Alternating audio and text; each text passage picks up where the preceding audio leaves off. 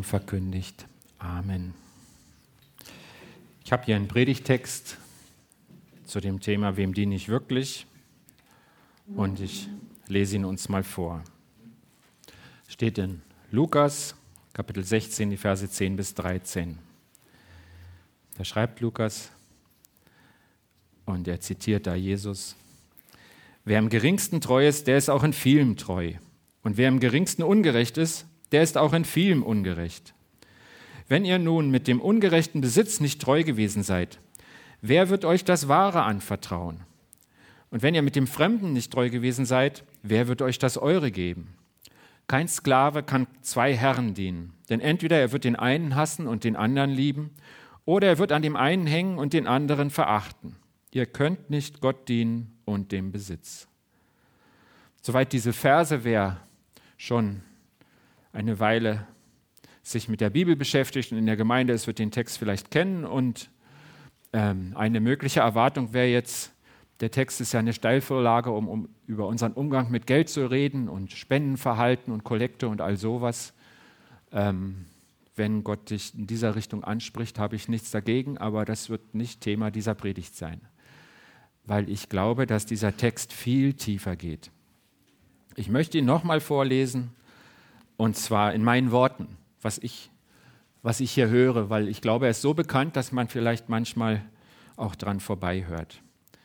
Ich denke, Gott sagt hier in diesem Text, euer Besitz ist das Unbedeutende, mit dem ihr üben könnt.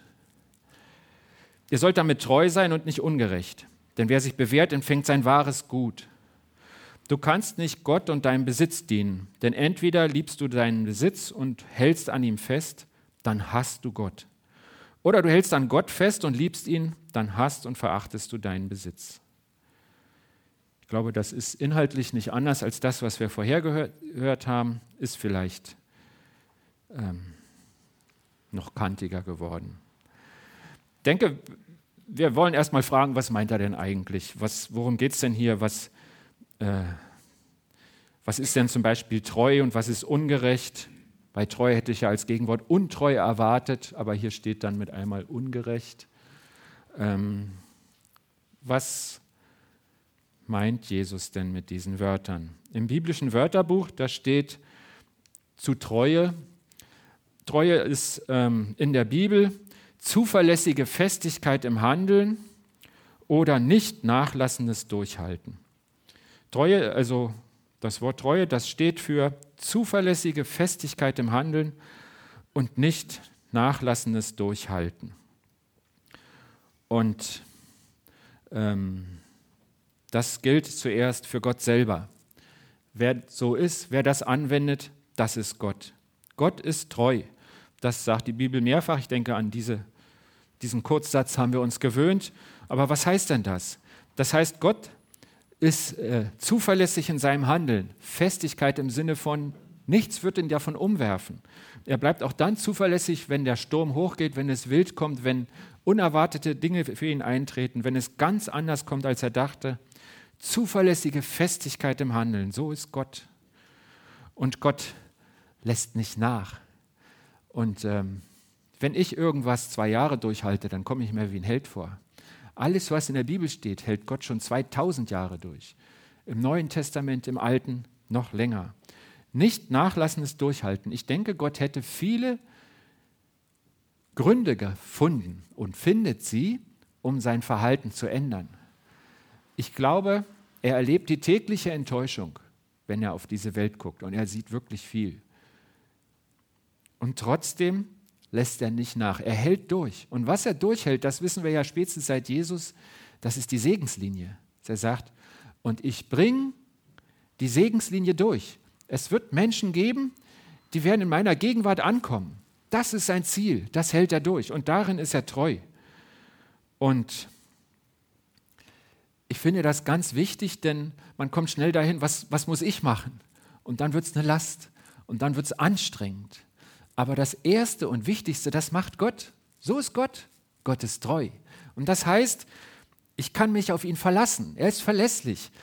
Er handelt konsequent, durchgängig. Da ist eine Linie drin. Und er lässt nicht nach. Er wird durchhalten. Er wird ans Ziel kommen. Und nicht er wird ans Ziel kommen, sondern er wird die ans Ziel bringen, die sich an ihn halten. Und zwar alle.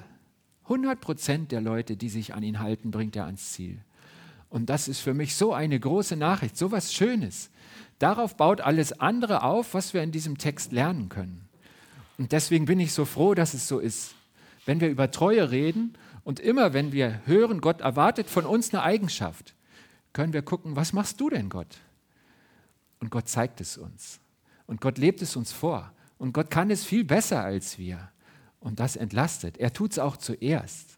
Er sagt nicht, du musst den ersten Schritt machen. Er macht immer und immer wieder den ersten Schritt und kommt uns entgegen. Und das, das ist ganz wichtig, dass wir das wissen und dass wir das aufnehmen. Und ihr dürft euch darüber freuen. Jetzt schon mal und dann wieder. Ja, das ist was ganz Tolles. Gott ist treu. Und da steckt das alles drin. Was ist treu? Gott ist treu.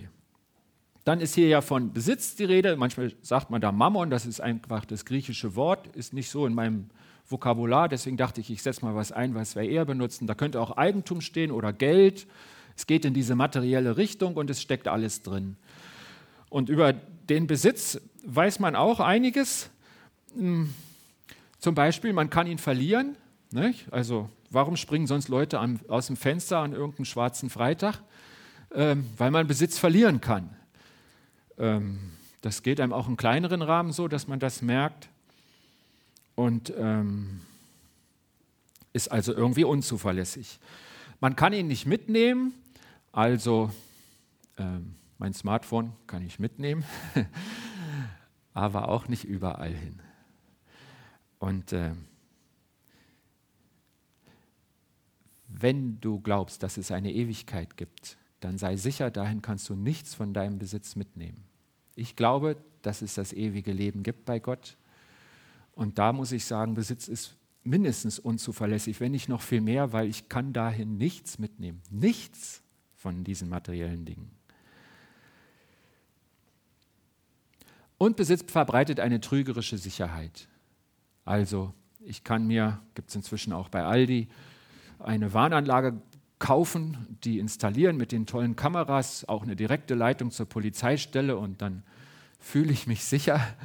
Und dann denke ich, es kann mir nichts passieren. Darüber hat Jesus auch schon gesprochen. Er hat gesagt, es gab mal einen sehr reichen Kornbauer, der hat die Superernte eingefahren und äh, hm, das schaffte nur neue Probleme, denn es passte nirgends mehr rein. Und man kann ja das Zeug nicht auf den Acker kippen. Also hat er gesagt, okay, das ist aber auch eine Chance. Ich baue jetzt die Riesenscheune und dann habe ich bis an mein Lebensende Sicherheit. Ich lagere das so trocken und äh, mache was gegen Mäuse, dass das ewig hält und dann, dann die nächste Dürre ist mir egal, ich, ich bin immer sicher. Und Gott sagt zu ihm, du bist ja nah, du hast ja keine Ahnung. Und dann sagt Gott, was ist denn, wenn du dein Leben verlierst? Was machst du dann mit deinem ganzen Korn? Also es verbreitet eine trügerische Sicherheit und dann Ungerecht heißt es ja eigentlich im Text und nicht unzuverlässig. Gerecht verteilen tut sich ja das Materielle auch nicht so auf der Welt. Nicht? Kürzlich in den letzten Tagen kam die Schlagzeile, 62 Superreiche besitzen so viel wie die halbe Welt. Die halbe Welt sind übrigens 3,6 Milliarden nach Statistik. 62 Superreiche. Vor fünf Jahren waren es noch etwa 200. Die Tendenz ist also sehr stark in dieser Richtung. Die Statistik wird angegriffen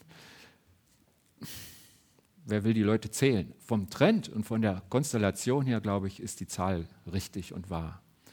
Und ob es nur 62 sind oder 620, würde an der Aussage eigentlich gar nichts ändern.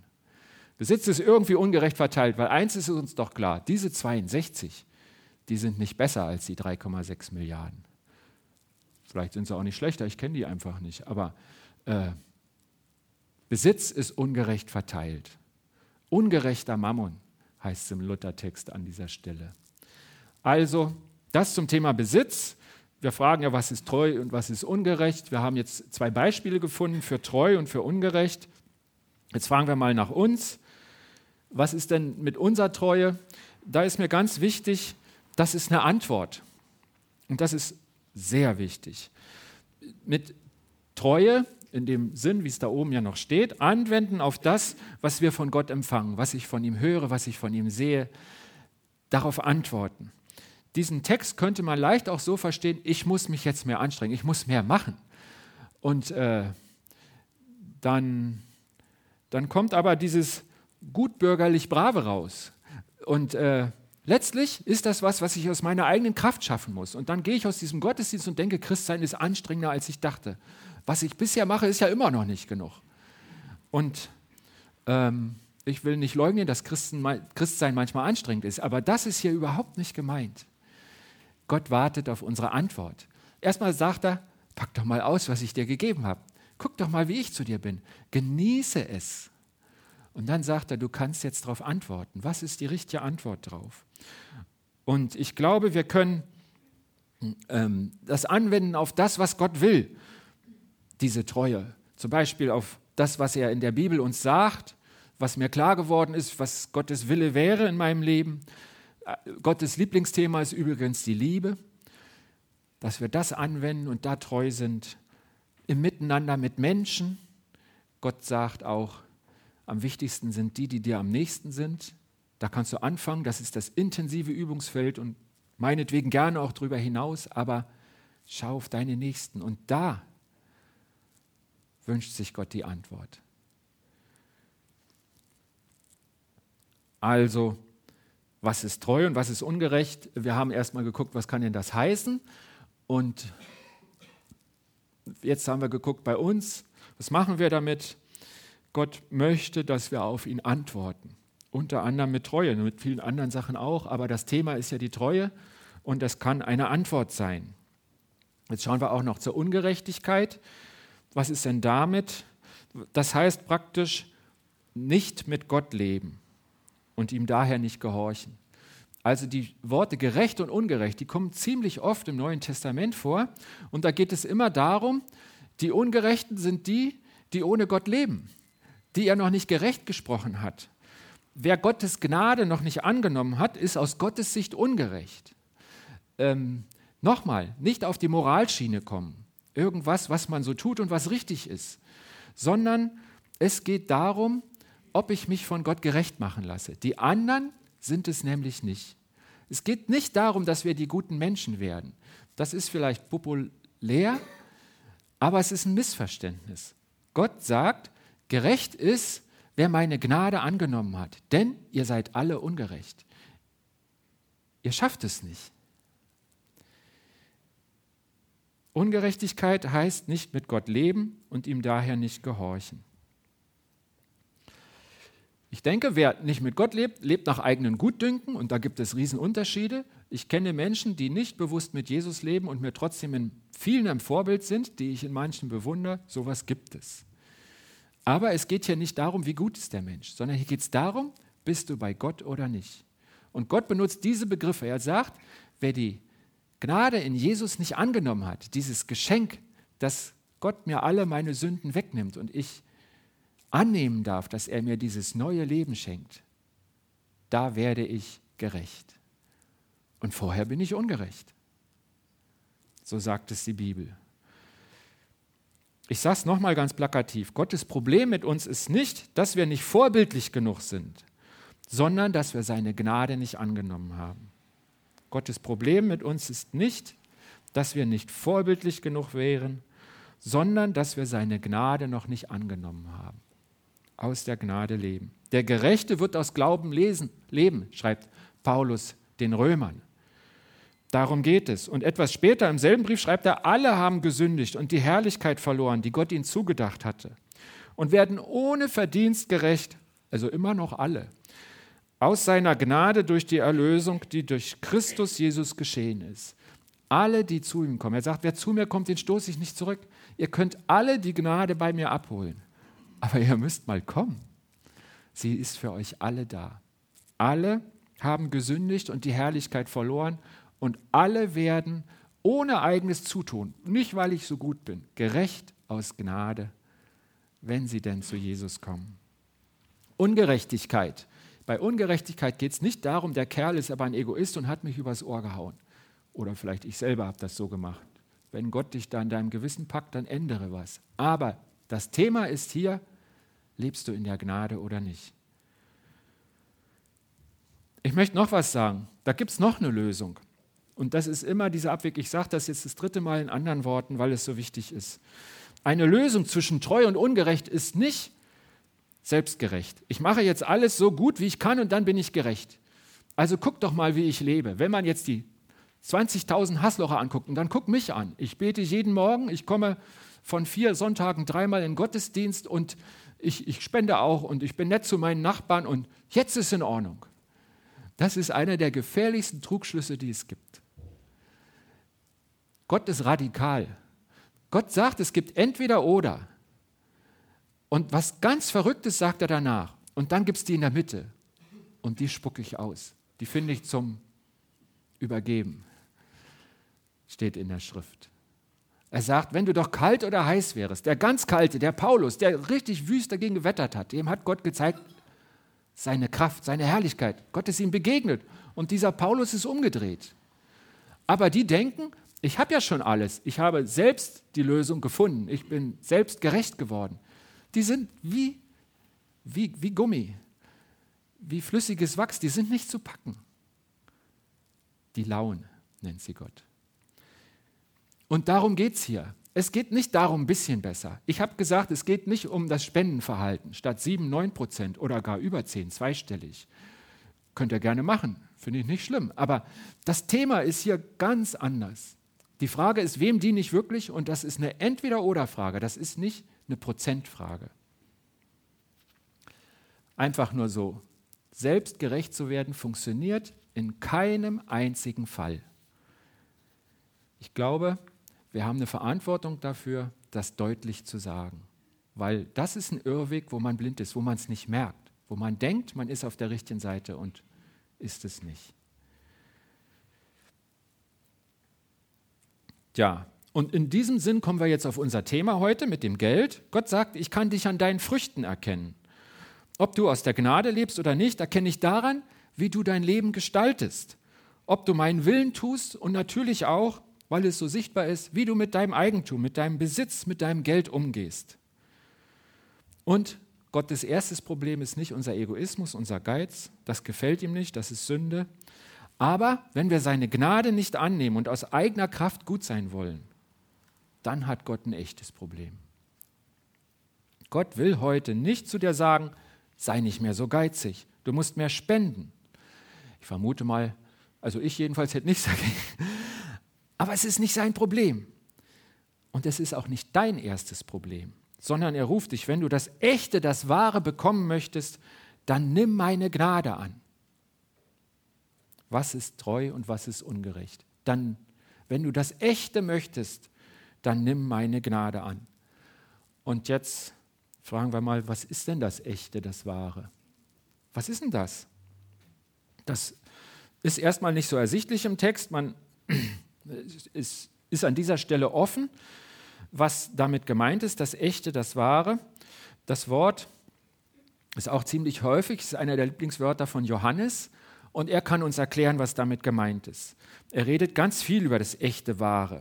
Er fängt gleich am Anfang in seinem Evangelium damit an und dann sagt er in den ersten Kapitel, Verse 9 bis 11, das war das wahre Licht, da ist das Wort, das alle Menschen erleuchtet, die in diese Welt kommen. Er war in der Welt und die Welt ist durch ihn gemacht, aber die Welt erkannte ihn nicht. Er kam in sein Eigentum und die Seinen nahmen ihn nicht auf.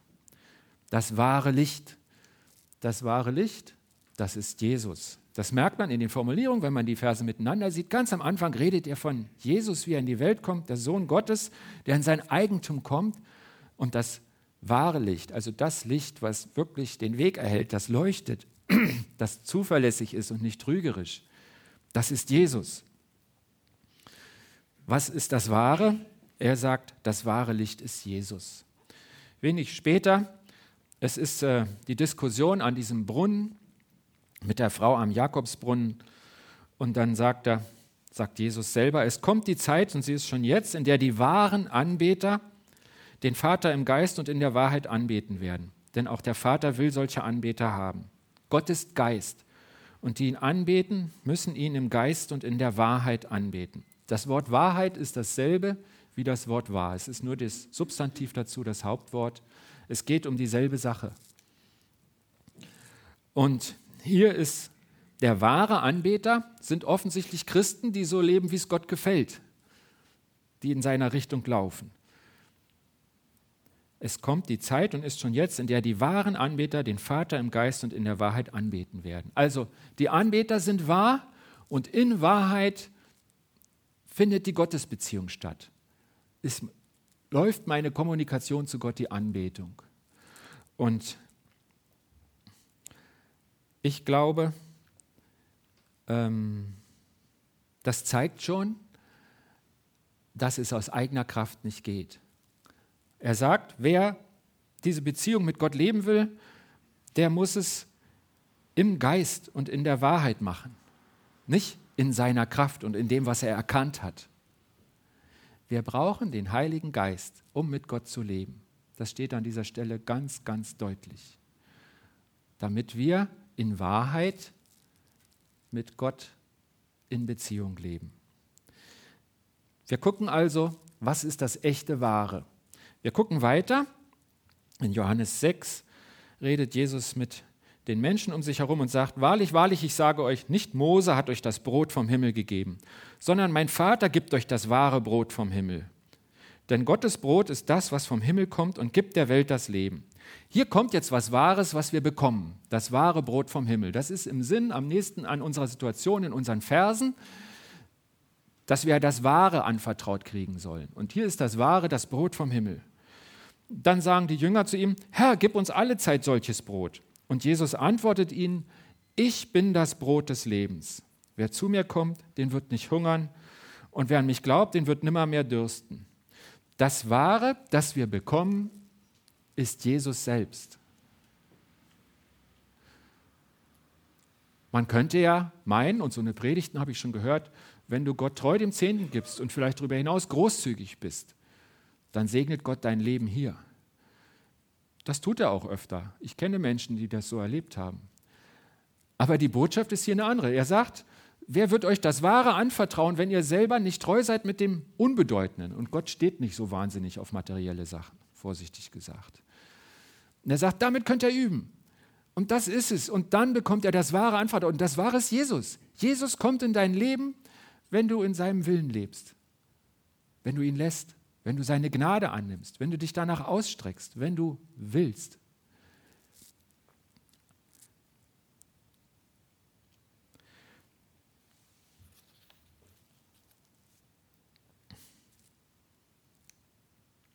Das Wahre, das wir bekommen, ist Jesus selbst. Was ist treu und was ist ungerecht? Treu sein heißt diese zuverlässige Festigkeit im Handeln, das Durchhalten, das nicht nachlässt das Wahre, das wir bekommen, wenn wir bis zum Schluss in der Bibel forschen, wie dieses Wort verwendet wird und wo es uns erklärt wird, dann sehen wir Jesus. Das Wahre, das wir bekommen, ist das Leben mit Jesus. Und jetzt kommt die Frage, wieso kann ich nicht beiden dienen? Das fordert ja heraus, nicht? Zu behaupten, wenn ich äh, auch für mein Geld sorge, dann hasse ich Gott. Und wenn ich Gott lieben will, dann muss ich äh, meinen Besitz hassen. Also ich renne gar nicht mit so viel Hass rum in beiden Richtungen und frage mich, geht denn nicht beides? Warum ist das so radikal? Stimmt denn das entweder oder? Als erstes möchte ich mal ganz klar sagen, man kann auch Christ sein und reich. Ich kenne einen Menschen, der war als junger Mann zum Glauben gekommen, ist in den Jugendkreisen rumgefahren, in so einem Evangelisationsteam. Etliche davon sind in hauptamtlichen Dienst gegangen und dann sagt er, ich gehe auch. Und hat darüber mit Jesus gesprochen und ähm, er hat mir erzählt, er ist älter als ich, Gott hat mir klar gemacht und hat gesagt, geh in deinen Beruf und diene Gott in deinem Beruf. Diese Leute braucht Gott auch. Dann ist er ohne Abitur in eine Versicherungsgesellschaft gekommen, war da so in der mittleren kaufmännischen Ebene und äh, was ganz Verrücktes ist passiert. Wo er war, die Abteilung machte Gewinn. Und er ist mehrfach in seinem Leben befördert worden, in der Regel in die Stellen, wo es nicht lief. Und wo er hinkam, lief es. Die Abteilung in der Versicherung, die immer Minus machte, machte bei ihm Plus. Und er sagte mir mit 60 Jahren, ich habe nie in meinem Leben um eine Beförderung gebeten. Und er war einer der leitenden Direktoren einer ziemlich großen Versicherung. Und dieser Mann, ich glaube, er weiß nicht, was sein Zehnter ist. Der hat viel mehr gegeben. Der hat für alles Mögliche gespendet. Er lebte in einem schönen Haus, schöner als meinem, aber das war für ihn eher auf der Kleingeldebene.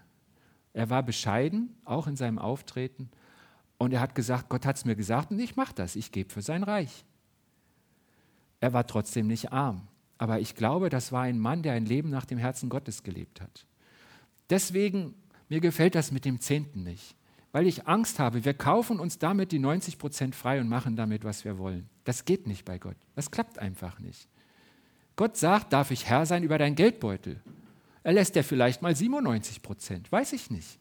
Und ein andermal sollst du mehr geben. Du sollst ihn führen lassen in allen Bereichen deines Lebens. Und darum geht es ihm. Also man kann auch Christ sein und reich. Dass es gefährlich ist, wer die Bibel kennt, hat einige Warnungen gelesen. Es ist nicht einfach. Aber es geht. Kann ich mich dann nicht einfach um beides kümmern? Geht es nicht irgendwie? Ich achte auf mein Einkommen, dass sich das mehrt. Ähm, und ich liebe Gott trotzdem. Ich bin auf eine, einen Bericht gestoßen. Es geht ja hier um Herrschaft. Gott sagt ja nicht, äh, du kannst deine Zeit nicht sinnvoll einteilen, sondern er sagt, es geht um Herrschaft. Du kannst nicht zwei Herren dienen. Und da ist mir das Volk Israel aufgefallen, das kam nämlich mal in die Situation, König David war schon lange König, hatte sehr viele Söhne, einer davon war Absalom. Viel in Ungnade, aber David war ein Familienmensch durch und durch. Er hat ihn begnadigt, zurückgerufen an den Hof. Und Absalom, der Große, legte sich einen Wagen, 2 Samuel 15, Vers 1 bis 6. Einige Zeit später legte sich Absalom einen Wagen mit Pferden zu und eine Leibwache von 50 Mann. Das sah cool aus, wenn er kam. Jeden Morgen stellte er sich vor dem Stadttor an der Straße auf. Hier kamen alle Leute vorbei, die in einen Rechtsstreit verwickelt waren, den sie dem König zur Entscheidung vorlegen wollten. Damals war der König auch der Rechtssprecher im Land. Absalom sprach jeden von ihnen an und fragte, aus welcher Stadt bist du denn? Und wenn der antwortete, aus dem und dem Stamm Israels her, sagte er zu ihm, die Argumente, die du vorbringst, sind sehr gut, aber am Könighof gibt es im Moment niemanden, der dich anhören wird. Wenn nur ich in diesem Land Richter wäre, ich würde jedem, der mit einem Streitfall zu mir kommt, zu seinem Recht verhelfen. Wenn sich dann einer vor ihm niederwerfen wollte, zog er ihn an sich und küsste ihn. So machte es Absalom mit jedem, der beim König Recht suchte. Der letzte Satz. Auf diese Weise stahl er dem König die Herzen der Männer Israels irgendwie ein zweiter König. Nicht? Da steht einer im Tor, an dem ich jeden Tag vorbeigehe und die arbeiten nicht zusammen, sondern die arbeiten gegeneinander. Ich denke, das ist ja der Sohn, das kann ja nicht falsch sein. Aber er zieht mein Herz weg vom König. Vers 7 geht so los nach vier Jahren. Er macht es vier Jahre und dann ist das Volk reif. Er hat alle auf seiner Seite und dann kommt sein Aufstand. Wenn du jeden Tag auf dein Geld siehst und erst danach auf Gott, wie viele Jahre wird es dauern, bis dein Herz gestohlen ist? Werden es vier Jahre sein? Salomon behauptete ständig, ich kann es besser als der König, wenn ich nur regieren dürfte. Wenn du jeden Tag darauf achtest, dass es deinem Besitz gut geht, dann wird es nicht lange dauern und du wirst deinem Besitz dienen und nicht mehr Gott. Dann sagt der Besitz, wenn du dich anstrengst und das und das erreichst, dann hast du mehr Sicherheit. Die gebe ich dir. Du kannst nicht beiden dienen. Denn einen von beiden wirst du nicht lieben, sondern verachten. Jesus selber sagte mal in der Bergpredigt, wo dein Schatz ist, da ist auch dein Herz. Deshalb die Frage, die du dir selbst beantworten musst. Wofür setze ich meinen Besitz ein? Für mich, für meine Familie oder dafür, dass Gottes Willen geschieht?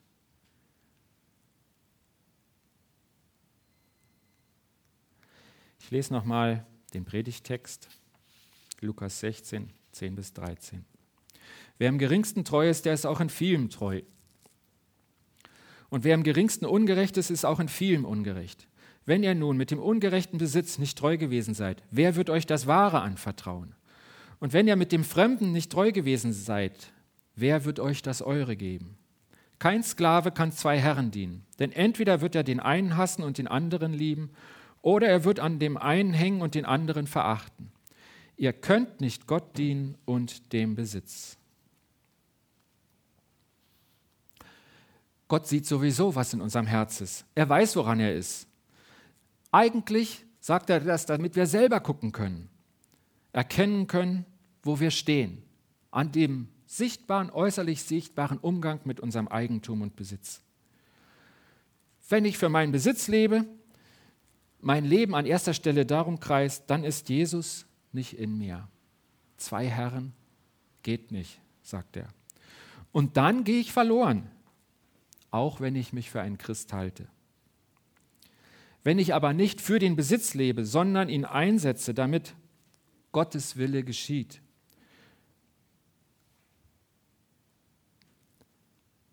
dann wird das Echte, das Wahre in mir sein, nämlich Jesus selbst in Gestalt des Heiligen Geistes. Und nur eins kann an erster Stelle in meinem Leben sein, niemals beides. Ich bete nochmal.